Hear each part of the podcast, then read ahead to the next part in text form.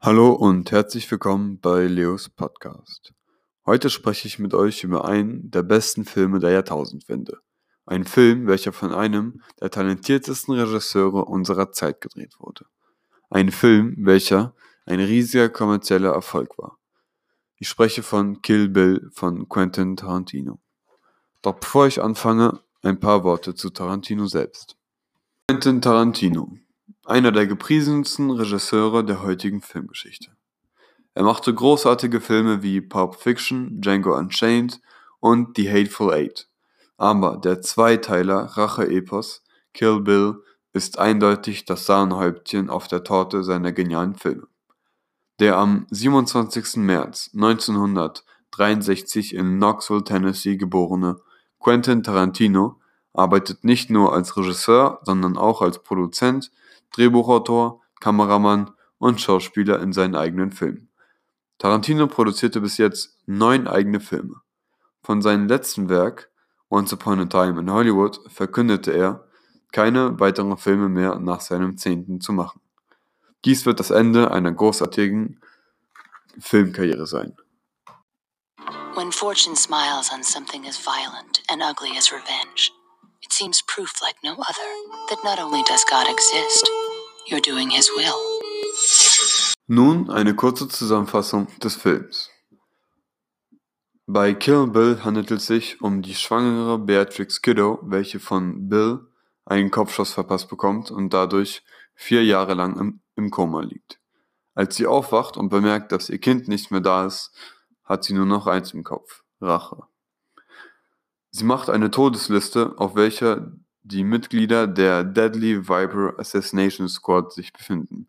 Und Bill, der Kopf der Crew. Nun fängt sie an, ihre Liste abzuarbeiten, wobei sie an den verschiedensten Orten vorbeikommt, um ihre Rache zu stillen. Nun ein paar Eckdaten zum Film. Kill Bill ist ein amerikanischer Actionfilm, welcher in zwei Teilen erschienen ist. Er wurde jedoch in einem Teil gedreht, doch als die Originalschnitt vier Stunden dauerte, weigerte sich Tarantino, den Film auf Kinolänge zu kürzen, also entschied er sich, zwei Teile herauszubringen. Volume 1 erschien in 2003 und ist ab 18 und Volume 2 erschien in 2004 und ist ab 16, da weniger grafische Kampfszenen dargestellt werden. Kill Bill war ein großer kommerzieller Erfolg und äh, gewann viele Preise und Nominierungen. Und nun ein paar Stilmittel, welche Tarantino in Kill Bill benutzt. Als erstes Schwarz-Weiß.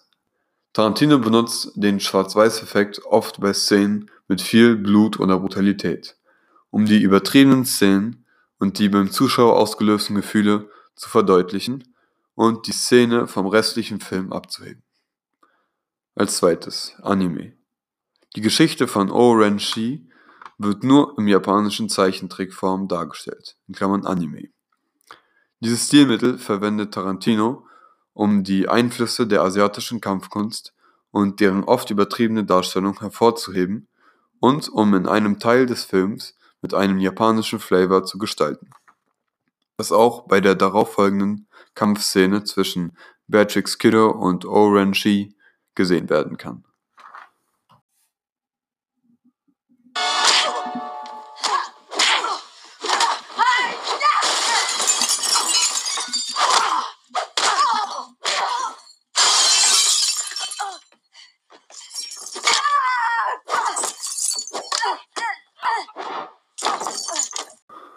Und nun Gewalt.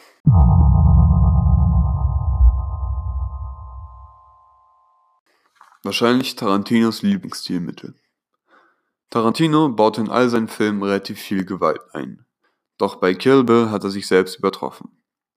Tarantino benutzt die Gewalt in seinen Filmen, um den Zuschauer das bestmögliche Kinoerlebnis zu verschaffen.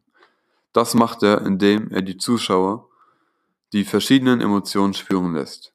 Er lässt die Zuschauer lachen und lachen.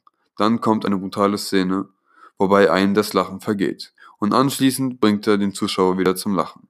So entsteht eine Achterbahn von Gefühlen. Dadurch hat man das optimale Kinoerlebnis. Bang, bang, you hit the ground, bang, bang, that awful sound.